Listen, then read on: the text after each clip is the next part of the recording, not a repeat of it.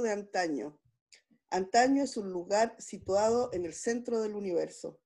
Para cruzar antaño de norte a sur a paso ligero sería necesaria una hora, lo mismo de este a oeste.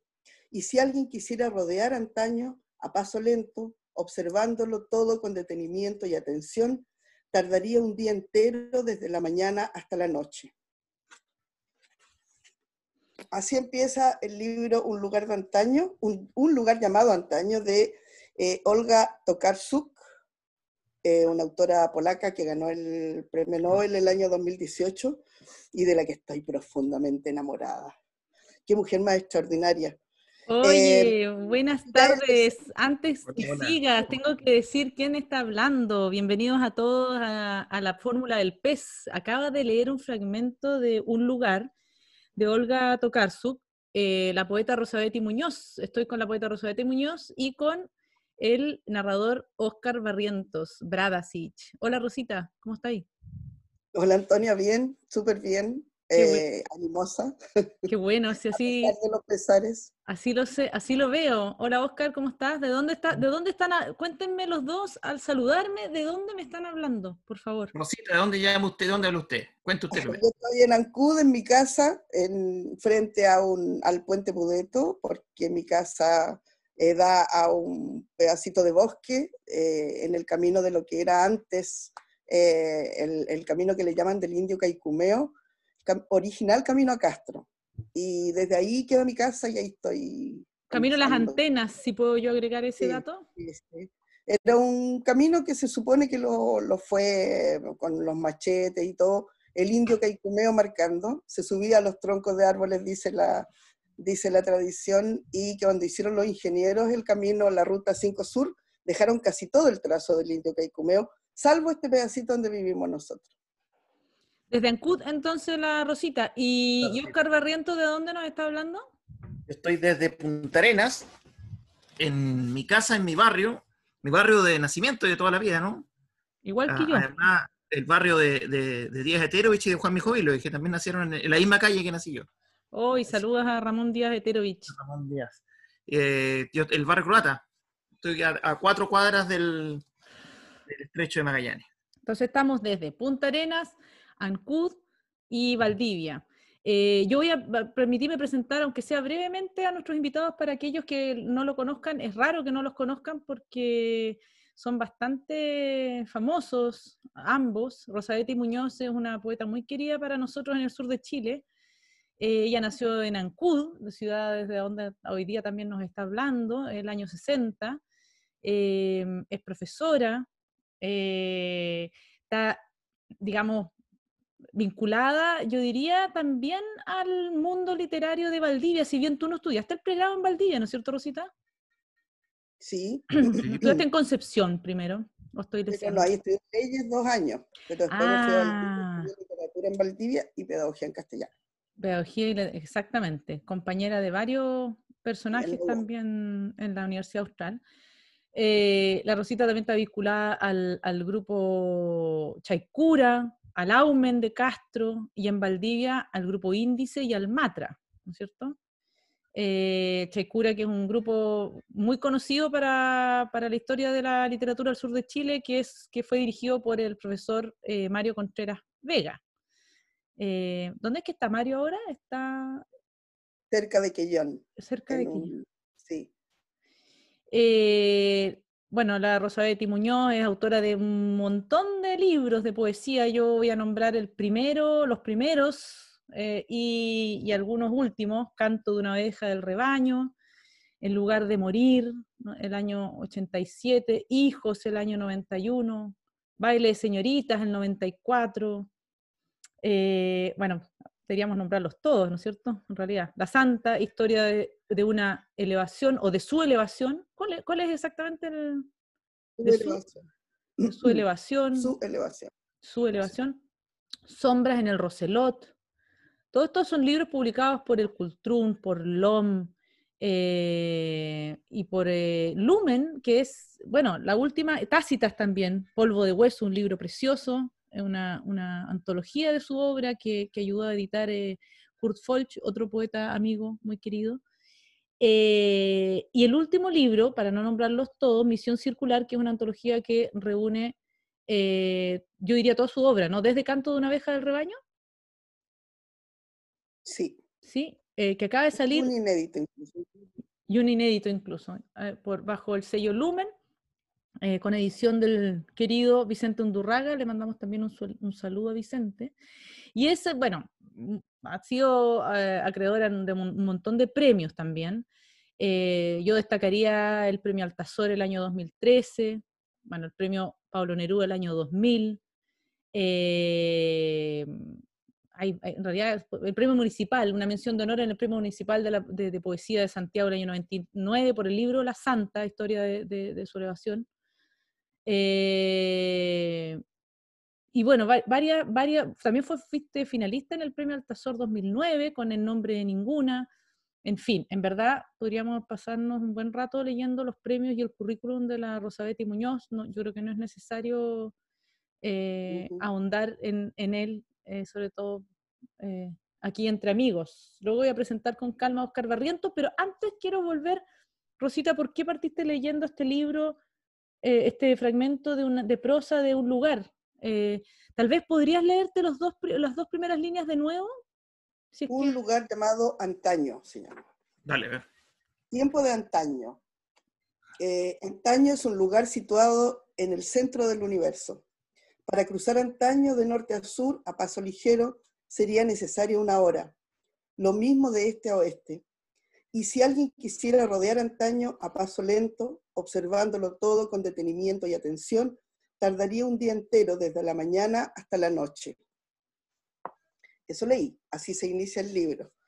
Eh, ¿Por qué lo elegí? Porque yo creo que si hay algo que me haya impresionado esta mujer, de todo lo que he leído de ella hasta ahora, que no es tanto, he leído tres libros hasta ahora, desde que la descubrí, es una cierta sintonía vital, una sintonía, ¿cómo podría más llamarla? No solamente porque usa mucho lenguaje lírico y mucha imagen, sino que además, por ejemplo, esa concentración de mundo que ella plantea en el primer párrafo, vamos a entrar a un mundo súper limitado, mm. después de dos páginas más, solo hablando de el río, hasta dónde llega, etcétera, a uno le parece, le podría parecer a algunos, asfixiante. Y sin embargo, a mí lo que hace este libro es reforzar mi idea de que en un pequeño espacio se concentra, o sea, lo sabe todo, el universo entero, si uno quiere. Y lo que, lo que realmente importa es la parada de que, en que uno esté, es decir, con qué detenimiento vas mirando las cosas, como ella va diciendo. Es un libro fascinante, es decir, ella, yo creo que se pasea por todos los acontecimientos fundamentales del primero mitad del siglo XX y de las guerras mundiales incluidas, todo desde ese punto de antaño que mide ese cuántos metros para allá y para el otro lado. Es extraordinario porque además se, se mm. relaciona con esto que estamos viviendo ahora, ¿no? Estamos, nos obligaron a confinarnos en un espacio que parece pequeño, pero estamos conectados como nunca antes, mm. y esa idea media liviana que había de la globalización, de que éramos ciudadanos de todas partes, y que yo encontraba que se resolvía no siendo de ninguna, mm. eh, eso, yo creo que todas esas ideas andan circulando desde, anoche terminé de leer el libro en realidad, mm. me, llevaba a exaltar no sé cuántos días, Cuando, uno, cuando uno se enamora, sí estoy enamorada de la Olga Tokarczuk. Oye, Rosita y Oscar, esta cuestión va, a parecer preparada, pero no lo está. Es bien impresionante porque en el último episodio que grabamos el sábado pasado con el poeta Juan Santander Leal y con Javier Velo, se habló exactamente de lo mismo de lo que tú estás hablando sin ponernos de acuerdo. terminaron ellos, o sea, Juan Santander citando a Shakespeare eh, un fragmento de Hamlet en que habla de que el universo está encerrado en una cáscara de nuez. O sea, lo relativo del encierro, fíjate, fíjate, mira la casualidad, yo no te conté nada de ese último capítulo, sé que tú no has escuchado ninguno de los episodios, ahora vas a tener que ponerte a escucharlos todos, ahora que apareces tú en la fórmula del P, pero es exactamente de lo que estábamos hablando la semana pasada, mira qué, qué bonita coincidencia. Que, además que es muy bonita, perdón que, que haga una, una, una, una, voy a hacer una acotación breve, o no tan breve, eh, a propósito de, esto, de, cómo medir también el espacio en términos temporales, ¿no? O sea, si quiere, digamos, yo, yo pensé que lo hacías mm. pensando también en la isla de Chiloé, ¿no? Eh, tiene algo, Chiloé tiene algo de esa espacialidad también, ¿no? De que cómo lo conoces, recorriéndolo, pero también cuando lo quieres conocer en serio, pareciera ser que te toma todo un día y que no es como dice el, fragmento de la Olga Tokarczuk, dice una hora para allá y una hora para acá, ¿no? Eh, conocer un lugar efectivamente te toma un tiempo mayor y me gusta mucho esta idea que tiene que ver con, otra, con otro asunto que el otro día estaba leyendo, de que, por ejemplo, las leguas es una medida que, no, que, que, en el fondo es una medida que es una aproximación hasta la altura que son como 5.000 metros, pero legua es lo que un hombre demora en caminar, lo que un hombre alcanza en caminar eh, un día entero, ¿no? Es lo que camina, perdón, una hora, durante una hora, esa es la medida. Una hora de tiempo es lo que alcanzaba a caminar en distancia eso. O sea, una medida que combina el tiempo y el espacio, en el fondo, la legua. Claro. Así que, qué coincidencia que, que bueno, yo, o sea, yo creo que, que, que, tienes razón y que es lo que nos ha pasado ahora. No sé, pues estar, estar hablando con usted en circunstancias que, que, que, si no nos vemos en un encuentro de poesía o de literatura, probablemente no, no, no habríamos buscado esta excusa para vernos. Yo con, con Oscar lo veo con suerte una vez al año, por ejemplo, diría yo. Oscar Barrientos. Hay que solucionar eso. Sí, yo creo que son, son las lecciones de la pandemia. Voy a presentar a Oscar Barrientos brevemente para quienes no lo conocen. Oscar Barrientos es eh, un escritor puntarenense, magallánico. Eh, somos de la misma época. Él es nacido el año 74. Por suerte eres un pelo mayor que yo, porque así no, no quedo yo como no quedó tan mal para. la flor de la eh, nació en el año 74. Eh, yo conozco a Oscar desde la época en que estudiábamos el pregrado acá en Valdivia, en la Universidad Austral. Yo estudiaba periodismo y él estudiaba eh, licenciatura en castellano, se llamaba en esa época. Así se. es autor de un sinnúmero de libros, tampoco puedo leerlos todos, desde poesía, que fue, conozco ese libro, no, conozco Mi ropero es un mar sombrío, en realidad. Hay uno anterior. Espada y taberna, poesía. Partió publicando poesía, parecido al caso de muchos narradores, como Alejandro Zambra, por ejemplo, como Leonardo Sangüesa, por ejemplo, que es poeta y narrador. Eh, cuentos para murciélagos triste más adelante por cuarto propio, Égloga de los cántaros sucios, de nuevo poesía, eh, los fantasmas del viento, un cómic, eso también es, importante mencionar. Eh, y el último, por nombrar, tú puedes nombrar después los que tú quieras, pero eh, Las paganas Patagonias, cuentos que acabo yo de leer este verano que me entretuvieron muchísimo. La Rosita estaba contando recién que, que, su yerno y su hija le leían esto antes de dormir a los niños y nosotros con Oscar nos reíamos porque no, nos parecía que no era lo más prudente. son cuentos bien torcidos, bien terroríficos también. Uno de nosotros es muy prudente, ¿no? Exactamente. de prudencia no somos. No, pues ninguno, y, claro, y, y, en realidad todo, todo, eso es relativo, ¿no? Lo del terror. Oscar, ¿qué, qué, qué te pasaba a ti ahora con el encierro, con, con la distancia? ¿Qué, ¿Cómo te resuena esta, esta cita que acaba de hacer la, la Rosa Betty? Bueno, varias cosas. Primero que, todo, estar, estoy súper contento de estar en, este programa, en este instante, en esta instancia. Agradezco el, espacio de comunicación y siempre es genial juntarse con la Rosita, juntarse con Antonia, aunque sea en estos formatos, en estos tiempos medio apocalípticos ¿no? que estamos viviendo, medio extraños, donde como las peores distopías que se nos hubiesen pasado por la cabeza empezaron como a realizarse. Mm. Eh, es muy extraño todo, pero mm. además eh, me, me, acordaba con lo que decía la Antonia con las leguas, ¿no? Hay en, sobre las los tiempos de distancia. en navegación hay una palabra muy bonita que se llama singladura. Mm, singladura es, es, el, es la medida que uno tiene de puerto a puerto. De puerto a puerto, ah, yo pensé que era de la nave por debajo. no, pues yo eh, salí de un puerto y demoré tres meses en llegar al otro puerto, esa es mi singladura. Ah. Demoré en el viaje a llegar a tal lugar cuatro singladuras. O sea, cuatro veces toqué puerto. Ah. Esa es una singladura. Mire. Y, bueno, estamos esperando llegar a puerto. Finalmente, eh, como que se siente una distancia que, no sabemos cómo va a terminar lo que está ocurriendo. Esto también ha, significado como una reflexión para los que vivimos en, en regiones, ¿no? Mm. Esto del aislamiento, del, del abandono por mm. parte del Estado, es como que para el, el, habitante metropolitano es, es, casi una eclosión. Para nosotros es como una validación de una política que fue siempre, ¿no? Mm, que mm. fue estar lejos, ¿no? Eh, el mismo lugar donde yo vivo fue en sus comienzos una colonia penal. Así que se mandaban a los presos. Claro. Y, era un castigo. Era un castigo. Y, era un castigo. Pues, también una forma de entender nuestros espacios como nuevos laboratorios de, de, creación. Nuevos, nuevos laboratorios creativos, dices tú. O sea, eso, eso supondría en el fondo como ver también la, la crisis de, de, la pandemia como una oportunidad, entonces. ¿no? ¿Eso insinúa? Sí, la, la, la, idea es terrible porque lo que está ocurriendo es, es catastrófico, ¿no? A nivel mundial. Mm. Eh, y, estamos asistiendo a cosas, estamos viendo cosas horribles, además de las torpes medidas que se están tomando en nuestro, en nuestro país, ¿no? Mm. Es bastante cuestionable. Pero, eh, sin embargo, yo creo que este paradigma nuevo nos, va, nos ha hecho, por ejemplo, valorar las relaciones humanas de otra forma. Mm. Nos, nos, ha hecho eh, tomar el cuento al, valor de estar juntos, ¿no? Mm. Eh, pese a...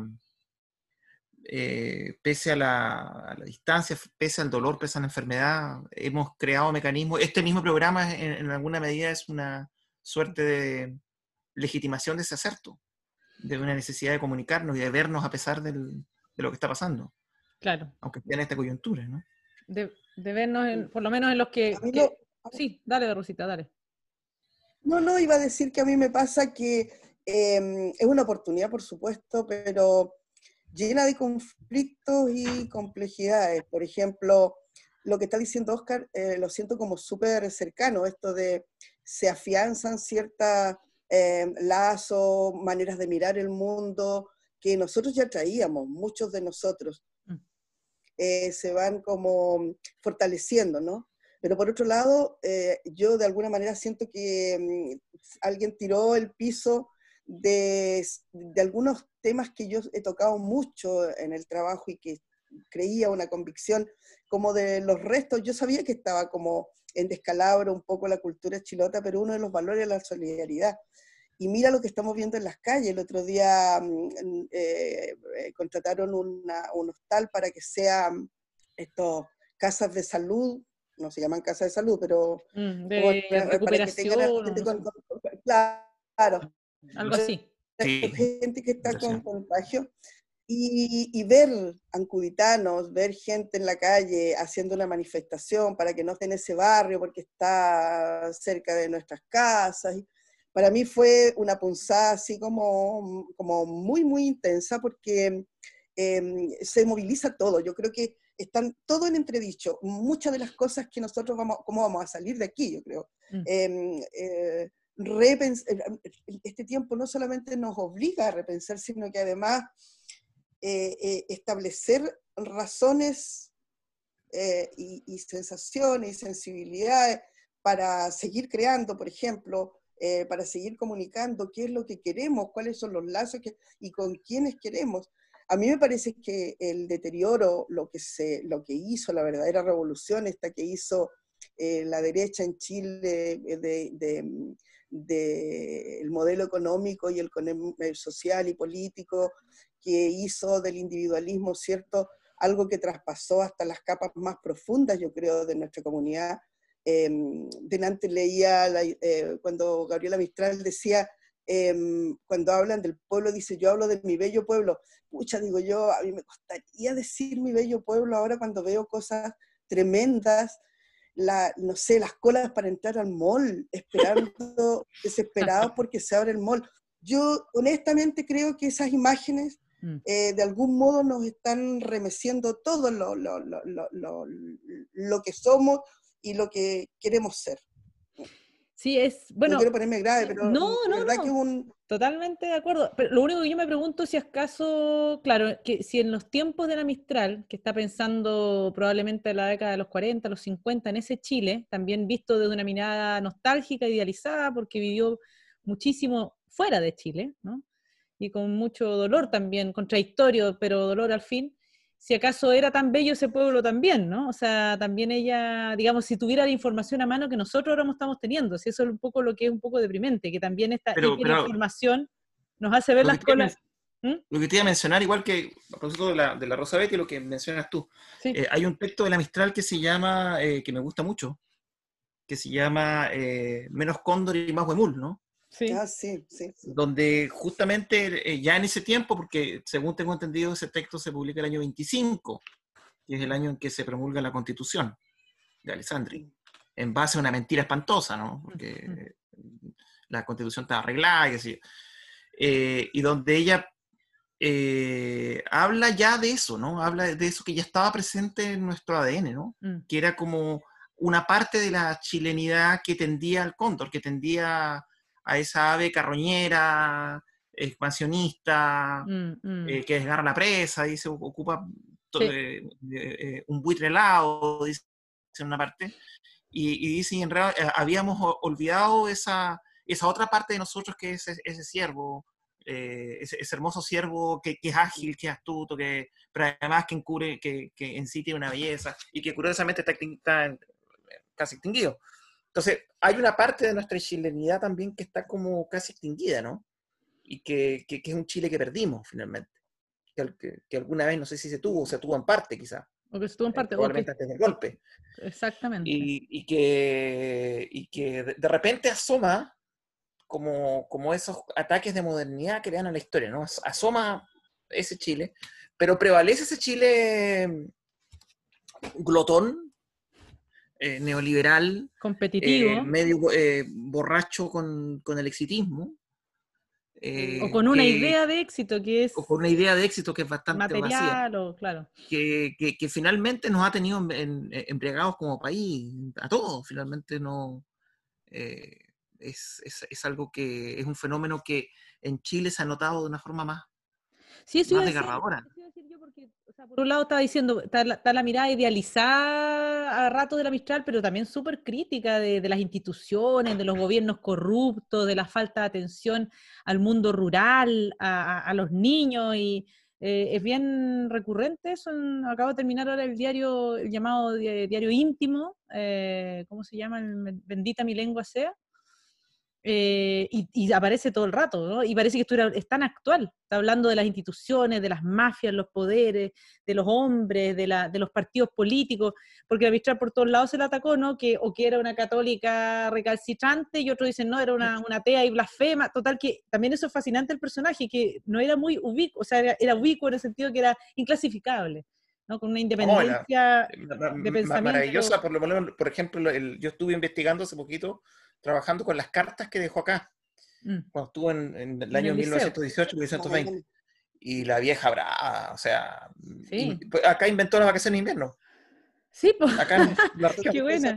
Porque decía, ¿cómo crees que no van a haber vacaciones de invierno acá? Claro. O sea, tenía una, una, mirada de la pedagogía y, y, una mirada muy frontal en, cuando quería boxear. ¿ah? Eh, no era una, las cartas que leí eran bien duras para, para decir algunas cosas. No, no, no, se andaba con, con remilgos, ni se andaba con... Sí, nada sorprendente que no le hayan... mucho, era bien frontal. Claro, nada sorprendente que no le hayan dado los espacios que, que, que, en realidad merecía, ¿no? Primero por no tener el título profesora. Imagínate las pequeñeces. profundo. Chilito profundo. Oye, Rosita, y a, propósito de, de, Chiloé, claro, ¿cómo se está viviendo? Yo, yo conozco, te conozco a ti muchísimos años, conozco tu, tu, tu familia, tu vida familiar, ustedes viven cerca de los suegros, los nietos, los hijos, para ti cada vez que un hijo ha partido aunque sea a, Santiago, ¿no es cierto? La vuelta a la esquina ha sido un dolor siempre. ¿Qué pasa ahora que está ahí, ahí eh, supongo que estarás respetando tu aislamiento? Sí, desgraciadamente hemos sido, hemos sido muy estrictos y eso ha sido muy triste. Mm. A mi padre y a mi madre hace un mes y medio que no los veo, así como de darle un abrazo, le vamos a dejar algo, lo miramos por la ventana, a mis nietos también, mm. y es lo que hace la mayoría de la gente en realidad, o sea, todo el mundo despotrica contra los que andan en la calle, pero si tú sacas la cuenta es muchísimo más los que están en su casa, evidentemente. Y, y, claro, se vive como con esta, a ver, ¿cómo te diría yo? La vieja culpa cristiano-católica que yo siempre tengo, mm. porque vivo en un espacio privilegiado, como un lugar eh, donde está lleno de libros, eh, amplio, puedo caminar por la casa, puedo salir afuera. Con un eh, cambio, y en cambio en Martilla todo el día la cantidad de gente que vive así nada, que, que tienen varios niños, que no, no tienen donde, tienen un puro computador, si es que tienen, o ya no están teniendo para pagar el internet, ni siquiera para hacer las tareas los niños. Todas esas consideraciones que de pronto son súper concretas, prácticas, y que mm, el ministro desde donde está no ve ni ha sabido cómo mm. eh, guiar y conducir. Yo creo que hay cuestiones que mm, desde el principio estaban claras para gente como nosotros, profesores viejos ya. Por ejemplo, un absurdo. Ahí se, se perdió un poquito. Evaluarlo. Ahí se con esa famosa prueba que hace. Tú estás, perdón, justo, justo se, se distorsionó justo la comunicación cuando estabas hablando nosotros como profesores viejos. No hablé de eso, sí, eso, digo simplemente que es un absurdo, si quiere evaluar este año, intentar es un absurdo, todo. Eh, si hay un montón de pruebas que han dado de que no conocen en absoluto mm. el trabajo para el cual están allí, no sé, en representación nacional. Y lo otro es que, bueno, em, eh, uno, uno, ya hemos testeado con muchos jóvenes que hay un nivel de tensión en las casas fuerte, chicos adolescentes, jóvenes, que están encerrados, que ya desde antes tienen este conflicto personal, siempre ellos con su descubrimiento de, de, quiénes son, de todo lo que ocurre aquí, de sus niveles, pues yo trabajo con chicos muy, en el liceo de trabajo, son mm. niños con una precariedad económica importante, social, era un liceo agrícola hasta el año pasado, ahora se, se fusionó con un científico humanista, es un mm. polivalente, Mm. Pero son estos que el sistema ha ido votando, es decir, dejando entre sus iguales, porque ha ido sacándolos de mejores promedios, por lo tanto, mm. Desde las familias que tienen una pequeña biblioteca, eh, una manera de entrar y de entender la educación y de entender el mundo que les habría hecho mucho bien que la compartieran con todos los demás. Bueno, en fin, este sesgo, esta Em, eh, marginación, aunque esté dentro de la institucionalidad de todos estos chicos, agrava todo el tema de que estén en sus casas con todos los conflictos que tienen personales, que han tenido con los padres, que tienen, y están ahora condenados a estar en un ámbito. Pequeños infiernos son. Oye, sí, pues ustedes. suena terrible decirlo así, pero es así. Ustedes dos son profesores, Oscar eh, hace clase en la Universidad Magallanes, ¿no es cierto? ¿En, en, ¿en qué carrera, Oscar? En castellano. Castellano, pedagogía. Pedagogía para educación media de castellano. Así es. Y la Rosita hacía clases en el liceo, eh, siempre se me olvida, en el... Agrícola, pero ahora se llama polivalente. Es que tiene un nombre, tiene un nombre... Un nombre... Domingo Piñeira Riesco era el... Domingo Piñeira Riesco. era el intendente, de, el intendente que dio el vamos al, a la navegación hacia la de la goleta. Que un liceo... Hacia Magallanes, pues, en todo estamos ligados con Oscar. Pues. Claro, si ustedes son, mira, si al final Chiloé es una gran isla que llega hasta Punta Arena, aunque se enojen los magallánicos. Y más allá, y más, allá. No existe, no existe. La tierra y notas. Sí, los chilotes los fundaron, todos los punta yo. Que están siempre con la cuestión de que, los, que, los, tenemos que los croatas, que los franceses, que los, todos los, no, los ingleses, son, son puros chilotes. Eh, yugolote. Yugolote. yugolote. Oye, y les iba a preguntar por eso, ¿cómo lo hacen ustedes? Porque en el fondo los dos están en el ámbito de las humanidades, que es un poco, y yo insisto en eso, lo he dicho en otras versiones de este programa, eh, han sido el alimento de esta época, de estos tiempos, de estos días. O sea, la lectura, la conversación, los talleres. Yo, mis talleres no han parado, de hecho, han mejorado. Tengo los talleres llenos de gente porque en el fondo la gente necesita esa, ese alimento para la cabeza y para el espíritu. ¿Qué ha pasado en el caso de ustedes? ¿Cómo, cómo el taller Mistral, por ejemplo, Rosita? Yo hace mucho tiempo que no tenía tanto trabajo como tengo ahora. Los de colegio no, porque los chicos están súper agobiados con las asignaturas formales, por lo tanto los talleres no lo estoy haciendo, pero en todo lo demás es muchísimo trabajo y tú mm. tienes razón, mm. es sorprendente el lugar que empezaron a, que empezó a tener toda este, este, este, esta mm, tierra fértil, esta capa de tierra maravillosa que lo está nutriendo todo, el cine, mm, eh, la música. Es Mm. increíble toda la cantidad de cosas que la gente se aconseja ver, leer, Sí. eh, eh, escuchar. Impresionante. No da tiempo. Yo digo, eso sí no da tiempo, justamente. Son, se hacen súper cortos los días, yo lo encuentro increíble. El, em, tengo muchos testimonios de los negros que dice, dije hace un rato, de, de- de los conflictos de, de jóvenes en sus casas, pero también la otra parte que son de los niños que son de mi familia, que es increíble el mundo que están teniendo adentro de las casas. Están recuperando, por ejemplo, los juegos que conocemos todavía nosotros de nuestra generación y que podemos traspasar, que son internos. La- el pararse arriba de una silla y decir poemas, relatar Eh. historias oralmente, que ya no lo hacían en las casas, Sí. lo están haciendo ahora. Hacen actos de magia, em, juegan a hacer el circo y trapecio y, y hacen em, volteretas.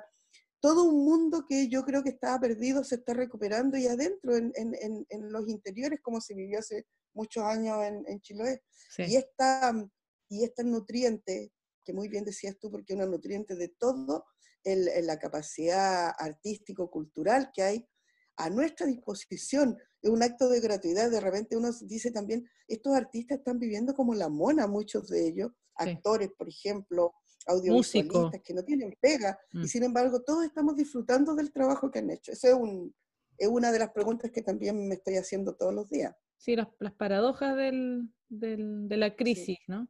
Oscar, y en el caso de tuyo en Punta Arenas, ¿cómo estáis funcionando? Tú, Bueno. tenías, tú siempre llevabas un taller. Yo me acuerdo, yo voy a hacer Mm. una, una, una, voy a- una infidencia. Hace un par de años atrás conocí a, a- ¿cómo se llama? A nuestro diputado rebelde. ¿Nuestro Víctor- honorable? ¿Cómo? ¿Nuestro honorable diputado? Nuestro honorable diputado. Eh... ¡Uy! Se me fue el nombre. Gabriel Boris Font. Gabriel, Gabriel Boric. Boric. A Gabriel Boric lo conocí en la casa de una amiga en común eh, y mm, me lo presentó mi hermano, de hecho. Y lo único que pude hablar con él, yo le quería hablar de mí, me encantó, me fascinó, lo encontré un tipo también muy atractivo, muy magnético, pero me habló de Oscar, o sea, lo único que teníamos en común era Oscar Barriento y el taller literario de Oscar Barriento, que él le había cambiado la vida literariamente hablando y lo había formado literariamente en Punta Arenas. Así que fue muy linda esa, esa confidencia que me hizo. era, era de mi taller literario y, mi- y mi- y de mi grupo de teatro, ¿ah? igual actuó con, Qué buena. Entonces, ¿qué pasa con esos, con esos espacios? Ya, ya que el, el honorable diputado guarda tan buenos recuerdos y gracias a eso hace publicaciones tan ilustradas de repente en sus redes, yo creo. De ahí le viene. Sí parece, no lo veo hace rato, pero ya, ya nos comunicaremos con el hombre. Sí, eh, eh, yo, yo hice un taller en el Colegio Británico durante muchos años, eh, fácil 10. Mm. Y después hice otros talleres, con, hice uno con, con Cristian Formoso, hice otro con Pavel Oyarzún. Y ahora desde la universidad estamos haciendo algo con la Fundación Neruda, ¿Ya? y queremos que este año, por estas circunstancias, se, se revitalice para hacer como descentralizar un poco el- el- esta idea de la fundación y hacerla más aquí en Magallanes, que, el- Qué buena, que- qué buena idea. una zona que también está medio vinculada a Neruda, ¿no? Claro. La, espada, de la espada encendida. Encendida. Tú estuviste en un encuentro la espada encendida. Yo estuve en una de las primeras versiones de ese encuentro. Precioso. Creo que la ¿eh? Rosalía igual. ¿Te acuerdas, Rosabetti, cuando. Guido, Guido Eitel amenazaba con él? No voy a decir más detalles, pero se metía en la pieza donde dormíamos tú y yo juntas en el hotel y Guido Eitel amenazaba con, con mancillar nuestro honor. ¡Qué risa eso! ¿Y, Oye, quién nos qué- no, ¿Y quién nos defendía? Iván Carrasco, que era el menos indicado para defendernos. Claro. Oye, que, que ¡Qué esto- buen y- encuentro Guido- ese! Guido Sí, fue es- extraordinario. Puta, Guido Guido Eitel de esos, de esos amigos que, que yo eh, tuve y que Qué, tengo. qué personaje, Guido que Eitel. nunca lo. eh, maravilloso, ¿ah? Maravilloso. pasa como con, eh, con Tote y con Dinko Pablo, ¿no? Como que Dinko Pavlov también en ese encuentro. se me encontró en cualquier rato, no están muertos. Ese gigante croata de bigote a los Rasputín, Sí. cantaba Yo- ópera. Dinko Cantando Pavlov, ópera en la playa, en, en- en lo- oh, perdón, en la plaza, lo recuerdo yo la última vez que en- estábamos en, un- en la, en la Feria del Libro de La Serena y desde oye, un el salud, hotel, un salud por escuchaba Pavlov, perdón, y por Guido Eitel. Yo tengo una copa de vino en la mano, la Rosabetti también, vamos a ser indiscretos totalmente. ¿Y qué tienes tú en la mano, Oscar Barriento? Tengo una chelita Kuzman para acordarme de Valdivia. Una bebida Guzmán, y vamos a hacer, perdón, quiero que hagas un saludo por Dinko Pavlov y por Guido Eitel, que ya no están con nosotros, pero que son absolutamente Oye, por el Tote España igual, ah, que yo también lo Por el Toti, sí. Por Aristóteles España. Bueno, también. Que yo... Salud. Salud. Mm. Otro personaje que compartimos los chilotes con los magallánicos, ¿ah? No, yo, yo chilote, chilote magallánico. Dinko Pavlov era un personaje como de película, como de, o de guion de, no sé, de entre Wim Wenders y la Patricia Highsmith, hacía una cosa rara. Me acuerdo de ir a buscarnos. No, porque no era tan glamoroso como Fellini, si en el fondo era como, era en un auto viejo americano, ancho, de esos que consumen, que te dan tres kilómetros por litro, llegar con un abrigo verde como tipo Loden, unos bigotes así de pirata gigante. Y me acuerdo que por supuesto que al quinto día ya en alguna cantando ópera, me acuerdo que finalizó una, estábamos todos pasmados escuchándolo en una mesa y me acuerdo que terminó y me termina el canto y me da un beso así, me da un beso en la boca delante de todo. Y yo, ¿qué No podía enojarme, pues tenía que, estuve todos aplaudiendo a Pablo, era un fresco así, pero simpático en el fondo, ¿no? Un gallo encantador. Eso, muy simpático. Yo, yo lo he hecho harto de menos porque éramos muy amigos. Sí. Sí, lo he hecho pues. harto de menos ese. Ustedes organizaban esas, esas locuras. Bueno, ¿y esos talleres entonces qué pasa? ¿Están detenidos? No, se, estos talleres se, supone que se van a empezar a, reactivar. Mm. Estoy ahora metido más en el tema de la editorial de la universidad, así que en eso he estado metido más, más mm. profundamente. ¿Y qué, y qué están, qué están leyendo? Cuéntenme. Te voy a pedir luego, Oscar, que me, que me leas un fragmento de algo. Les, pedí que a, ambos que trajeran algún texto que estuvieran, que les hiciera sentido. Eh, de hecho, ¿Qué estás leyendo aparte de la Olga? De la Olga a la Gabriela Mistral, un regalo maravilloso que me llegó de la Pollera Ediciones. Qué bueno. Toda culpa es un misterio. Ese libro está, me tiene fascinada de la Gabriela Mistral. Y lo otro que, estoy leyendo igual y que no sé si será bueno leerlo ahora, que es el de las siete plagas. Empecé con las siete plagas del éxodo bíblico y ahora... Ahí se quedó detenida la Rosita. Rosita, te ah, quedaste detenida. Ahora sí volviste. ¿Está bien? Ya, bueno. Sí, sí. Las siete plagas.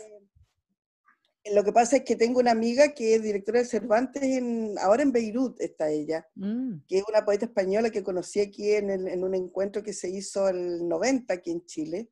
Bueno, y ella eh, me decía que mm, estaba muy grave la situación allá en Líbano, y mal, mal, pero sí económicamente tremenda. Y de todo lo que le ha pasado, decía que hoy día tenían una pequeña plaga de langosta. No me diga. Sí. Bíblico, y yo me acordé que ayer encontraron aquí en Ancud un foco de la chincha apestosa, se llama. De como una invasión de estas chinchas apestosas. Yo decía, de verdad, esta cuestión es, si no pues nos queremos poner apocalíptico, Oscar, hay como, hay como, hay muchas huellas de, entonces estaba leyendo desde la Biblia, pero después dije yo, no, no voy a seguir leyendo esto. Leyó, leí unos cuantos versículos nomás y dije yo, no, no me voy a Oye, yo lo, ¿sabes que yo me, siento completamente identificada porque yo el otro día empecé a leer el Éxodo porque tengo que escribir un texto para un proyecto en el que trabajo con un músico y con una bailarina y qué sé yo, que no tenemos idea si alguna vez lo vamos a presentar, es un fondar que nos ganamos, pero hay que seguir trabajando en eso. Y para inspirarme empecé a leer el Éxodo. Y es impresionante si uno quiere hacer analogía con el presente. Uno dice, a ver, ¿quién es Ramsés? ¿Quién es el líder que no quiere escuchar? ¿Será Trump o será Piñera? Así como, como a quién representa. no, y, todo junto, y Moisés, que es un profeta, pero maravilloso, porque no quiere ser profeta, como que está como, no, aterrado. Por favor, yo no soy, no me pidas a mí, Señor, que yo guíe a este pueblo, sino yo no soy nada. Es muy graciosa la inseguridad de Moisés, eh, pero es, trágico, y, son siete, y, y, sí, dime. No, no, no, estaba pensando a propósito de que ni siquiera son tan interesantes las plagas mismas, sino que yo llegué hasta el punto de ese donde, donde plantea como, como tema general, le dice Dios hablándole, que ni siquiera esas plagas, Él ha permitido que viva el hombre en esta tierra para ver si es capaz de ser humilde. O sea, yo me quedé con esta cuestión, porque es la gran pregunta que, que, que yo creo que anda rondando por todas partes. El otro día leí a este hombre que a mí me gusta mucho, aunque lo han vilipendiado, que es al coreano, a Byul ¿Sí? Chulhan. Sí, sí, sí, sí. Y que él hablaba de pero a propósito de los virus, los microbios y todo eso, pues este mundo siempre ha estado plagado y nosotros hemos ido, le hemos ganado en algún momento territorio, pero están esperando retornar de algún modo o de alguna manera. Y uno lo está viendo en todo. Yo eh, el otro día comentaba cómo acá en la casa todos los días está lleno de tábanos, se mete por las rendijas, por las ventanas, por todas partes. No me aterra, no me da nada, todo lo contrario era una fiesta los primeros días, la cantidad de loros, de choroyes que andaban todos los días, todos los días por arriba de la casa, todo, está lleno de animales por todas partes. Tú dijiste el otro día en una entrevista que vieron un monito del monte, que, se acerca a tu mm. casa, como que están... El Richard Parker, Richard, Parker, dio cuenta de él, vino hasta la puerta de nuestra casa y Richard Oye, pero explica, perdóname, pero explícale a la gente que no sabe quién es Richard Parker ni Laura Palmer. Expliquen, partan explicando eso. ¿Quién es Richard Parker? Que tenemos. Richard Parker es el gato de mi hijo Matías Nicanor Galleguillos, que se fue a Escocia, enamorado él como es, con Fernanda, su mujer, y me dejaron a su gato, que además yo ya le tenía mala voluntad a ese gato, porque cuando me lo presentaron me dijeron, esto es lo más cerca de un nieto que va a estar. Qué mal, no podía Una ofensa personal. Y, Richard Parker, y Richard Parker se, y Richard Parker se, fainó mató al monito del monte. No, me digas. Mató un monito del monte. Uy, qué bruto el gato. Es que los gatos tienen esa cosa que yo no comprendo, de que no, no, no son, no se pueden educar. Son, no, pues son salvajes. Llevados. Pero Laura Palmer, es, Laura Palmer es más señorita, ¿o no, Barriento? Laura Palmer es bien salvaje, pero. pero Con ese nombre. en cualquier minuto se van a la faena. ¿Ah? En cualquier minuto. Una zona, que, una zona que, que se llama Río Seco. ¿Ya? Que es una zona afuera de la ciudad, nos regaló unos amigos. Pero le estoy enseñando Shakespeare, la gata está... Ah, Lele, sí, yo te he visto. Yo te he visto. Incluso la otra vez vi una foto en que la estabas como eh, nombrando caballera, caballera de la corte. Ese fue el gato, Apolo. Ah, ya, ya, ya. O sea, hay dos gatos. Y es un gato viejito que tiene casi 20 años. Vamos a tener que hacer un, un, un episodio especial para los escritores y sus gatos, ¿ah? Bueno, ahí te mandé una entrevista que me hicieron de... sí, sí, no la, no la he leído, no la he leído. Voy a leerla. Oye, pero, pero qué, qué, qué, interesante estas relecturas que uno hace de esos clásicos, ¿no? Como a propósito de, del Éxodo, de, bueno, del Antiguo Testamento, que además que es tan, tan eh, poético al final y tan eh, ambiguo, ¿no? Y por lo mismo tan se presta para para tantas lecturas. Yo, yo les sugiero hacer una brevísima pausa ahora y para volver con la lectura que nos tiene preparada Oscar. Eh, ah, perfecto. Y volvemos, pero de inmediato.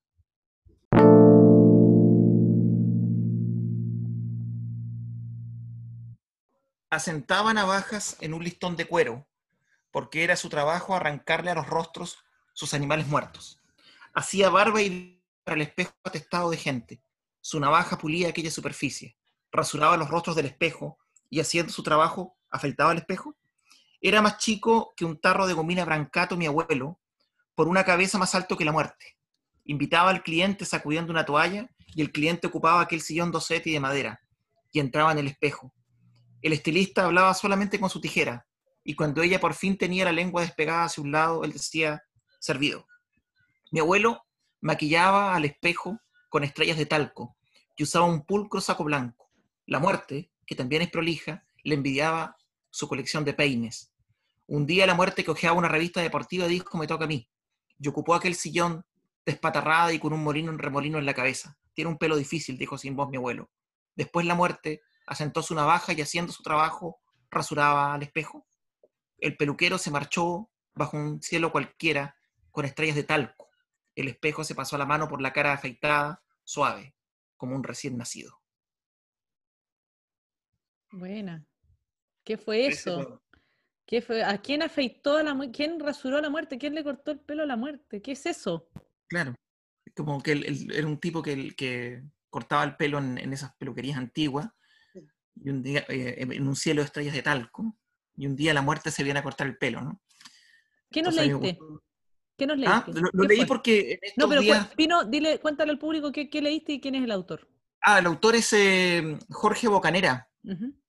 Es un autor argentino radicado en una ciudad ahí cerca de Buenos Aires que se llama Banfield. Y a mí me, llama la atención mucho ese, poema porque, bueno... ¿Un poema o un cuento? Es un poema. Un poema con, cierto matiz narrativo, ¿no? Porque mi, mi, abuelo, por ejemplo, paterno era zapatero, de los que hacían zapatos, ¿no?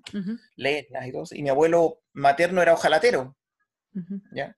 Entonces, eh, como esa revitalización o esa mirada de los oficios, y sobre todo de, lo, de, hoy día qué valor tiene la gente que hacía oficios que antes no eran tan valorizados como los que tienen que llevar las cosas. Mm. Como, cómo ha, crecido y, se nos ha hecho necesario en esta crisis mirar a esa gente que está invisibilizada, ¿no? Mm. La gente que, que, carga las cajas, la gente que te va a llevar la correspondencia a la casa. Eh, Exactamente. esa gente, la gente que tiene que estar trabajando independiente de, los mecánicos, mm.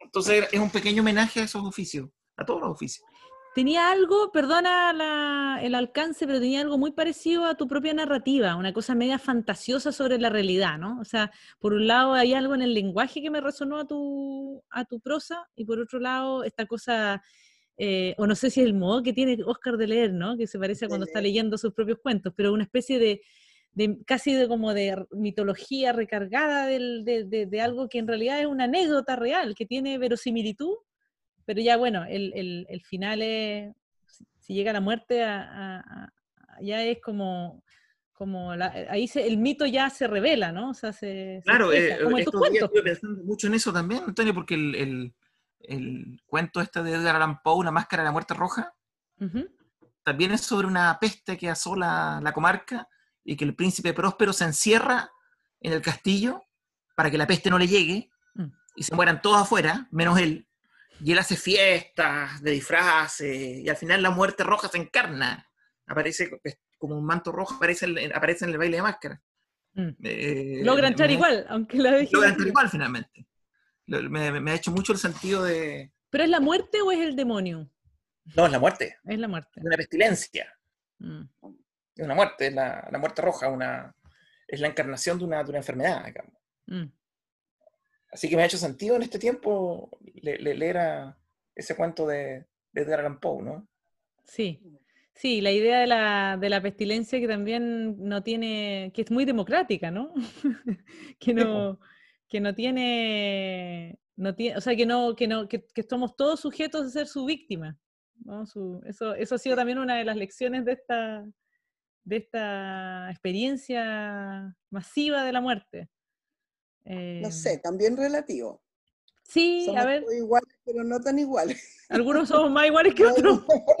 somos más iguales. No, es que en verdad lo que, más, lo que más en evidencia se ha puesto es la desigualdad. Hoy día sí que se ha puesto, incluso el tema de la muerte. Mm. Aun cuando todos estemos expuestos a, mm, al contagio, las posibilidades de sobrevida, las posibilidades de mejor tratamiento y todo, no tienen nada que ver con que la muerte nos tenga todos en la mira o no. Tiene que mm. ver con un buen sistema de salud, tiene que ver con un eh, con posibilidad como aquí en Chiloé, por ejemplo, que ya está el 80% el del sistema ocupado mm.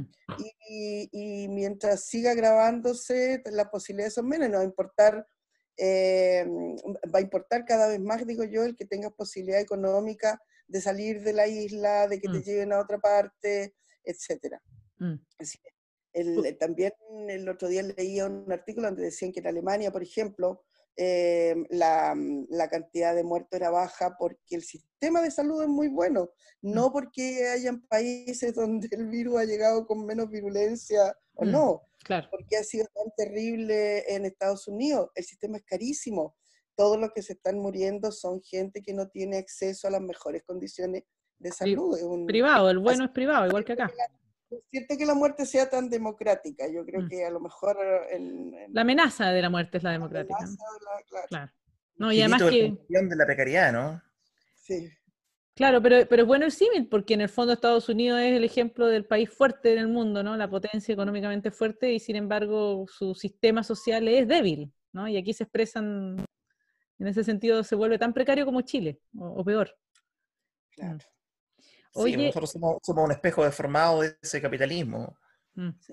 Además, en Chile el capitalismo está aplicado de una forma bastante exclusiva, ¿no? Mm. Oye, chiquillos, pero, y, a propósito, eso te iba a preguntar, Rosabetti, y en, pero, pero en Chiloé, por ejemplo, a propósito del tema del puente y el aislamiento, que siempre ha sido eh, eh, una especie de, orgullo finalmente, ¿no? Como esa condición de isla. E, esta era la oportunidad para demostrar que eso era una barrera protectora, ¿no? Como, ah, ¿qué pasó con el tema del puente ahora con la pandemia? Ah, ah, es que es un absurdo, es un absurdo completo. Teníamos toda la razón los que estábamos en contra del puente, porque decíamos que toda esa cantidad de plata se debería haber invertido en buenos caminos acá, en un sistema de salud mucho más fuerte, buenos hospitales, especialidades médicas, etcétera, etcétera. Mm. Teníamos razón. ¿De qué nos mm. sirve tener razón ahora? La barrera no ha servido porque siguen transitando. Aquí Chile está lleno de gente de fuera. Mm. Empezaron a venirse los que tienen su segundo hogar y a lo mejor no lo tienen en Pucón o en, o en Valparaíso, tienen acá. Tú quisieras ver cómo están los, los sectores como, no sé, cerca de Castro y todo, mansiones, hoteles, mucha gente de otros lados que se ha venido, se está comprando Chiloé. Mm. Eh, Chiloé está en venta hace mucho tiempo. los campos que antes eran de pequeña familia, pequeños, pequeños fundos chiquititos donde la gente podía tener esa cultura de madera, de, agua y de, y, de tierra, ¿no? De consumo. Y el mar, eso no, no existe prácticamente ahora. Es decir, tú ves pequeños muellecitos, yatecitos amarrados, ya es bastante común ver acá. Es decir, eh, ya entró antes de que, eh, eh, de mm. que viniera la peste, ya habían entrado mm. los poderes económicos a tener sus casas de descanso, sus lugares, otras pestes, exactamente. Cuestión extractiva, ¿no? y eso, todavía antes, todo lo que tiene que ver con el, claro, con el, pero estaba hablando de la gente que tiene sus lugares de descanso acá, que yo encuentro una grosería tener piscinas, por ejemplo, en un lugar donde está faltando el agua. Mm. encuentro... Mm. Todo ese tipo de cosas estamos viviendo en Chile. Violento, ¿no? La muy violento. Mm. Y, en, y, en, y en Punta Arena, eh, yo no estoy muy, no he leído mucho, pero sé que es uno de los, de los, lugares donde más hay eh, en relación al proporción a la población más infectados y más enfermos, o sea, más hasta, hace un rato atrás había sido la, zona del país con, la cuarentena más extendida, mm. Porque en un momento bajaron, al comienzo bajaron varios cruceros a, la ciudad como una mm. zona turística. Y, ha sido terrible ver cómo, cómo se ha privilegiado, no solamente en Punta Arenas, en todo el país, cómo se ha privilegiado el, el, el vil billete en mm. relación a la integridad de las personas. Eso ha sido así. Mm. O sea, ¿cómo, se nota que, estamos ante, ante, ante gobiernos que quieren quedar bien con el empresariado? Eso se nota. Que están compuestos por el empresariado. Son, el empresariado gobernando. Representan a eso, finalmente. Para que la gente tampoco se engañe con, lo que está pasando. O sea, representan a eso, ¿no? Oye, y, le iba a preguntar, un poco para ir cerrando, ¿qué pasa con los proyectos creativos de cada uno de ustedes? Porque este, también ha sido un tema interesante, que yo tuve la suerte que este año iba a publicar una antología en una, la editorial aparte, aprovecho para pasar el aviso al tiro, en mi total el programa es mío, y, que ya está financiada, entonces ya va a salir sí o sí. Pero un montón de gente que tenía el proyecto como a puertas de la publicación de un libro o de, lo que, o de una, de, sin ir más lejos, eh, no vamos a contar nada con Oscar, pero en una de esas funciona, ¿no es cierto?, un proyecto de antología por ahí de, de cuentos, eh, pero uno no tiene idea en realidad si va a poder realizar eso, si, los libros van a entrar a imprenta, si va a poder ir a la feria de no sé dónde a presentarlo, si, ¿qué pasa con los proyectos de ustedes? ¿Habían cosas que se puedan contar, digamos? Eh, ¿Están detenidos o no los había? ¿O qué va a pasar con, con el libro, ¿no? Por ejemplo, con la industria del libro, que sabemos nosotros, por supuesto los tres, que de eso ninguno de nosotros vive realmente, con, con suerte nos invitan a algún lugar y, viajamos con suerte, producto del libro. Mm. Pero ¿qué pasa con, con eso? que en el caso de ustedes, ¿esos proyectos están, existían? ¿Están parados? Mm, otra cosa más que está en incertidumbre. Yo, en este mismo, desde octubre para acá, que no cuento desde el virus, sino que desde antes ya que estábamos en un espacio otro, un presente súper distinto, mm. eh, de, transformaciones, que, que, que, por supuesto no quedamos ajenos a eso, todo lo contrario, participando arriba de la ola, todo. Mm. Eh, salió lo del libro Lumen, que ya está publicado, pero, pero está en, como en, el, en, el, en la nube mm. sobre todo esto que está pasando y no, no ha habido presentación ni nada, pero... ¿No has presentado, no, alcanzaste en ninguna presentación del libro? Sí, salió en, en, marzo los primeros días, imagínate nada. Claro. Pero no me preocupa porque yo creo que nunca habían habido tantos lectores como hay hoy día, es decir, todo el mundo está leyendo. Y comprando libros, ¿eh? a distancia. Claro. Y respecto de la escritura misma, que a mí me, me interesa más que los proyectos concretos, mm. pues ya que es inquietante este tiempo. Mm. Todo, todo el día estamos llenos de imágenes, de preguntas. Es un territorio así como, em, eh, eh, mira lo terrible, ideal para, para la creación. Eh, están todos los conflictos, está la desesperación, está la incertidumbre, está todos los elementos que puede, y sin embargo uno lo único que puede hacer es ir tomando apunte, apunte, apunte, apunte porque es un espacio del absurdo ponerse a trabajar hoy día, pero mm. sí puede estar eh, acopiando material. acopiando material, mm. porque en algún momento eso va a ser un, Ahora me contaba Juan que leyó una nota que en Francia... Juan, tu marido, ¿ah? Para que la gente no te olvides que no es una conversación. Estamos hablando, tú Juan, Juan Galleguillo. En, Juanito. En Francia Saludos. había un... Saludos, Juanito. En el tiempo de la pandemia habían ya iniciado, no sé, no sé cuántos miles de personas a escribir un libro. Entonces, capaz que se produzca aquello que soñaba Atelier, que la poesía sea que, estén todas las mesas con naturalidad. Pan, todos los días. Que pierda la autoría, que todos los textos estén circulando por todas partes. Todo eso que también era parte de una utopía hace unos años que se hablaban mm. respecto de la tecnología, de, todos los aparatos tecnológicos que iban a ser como propiedad de todos.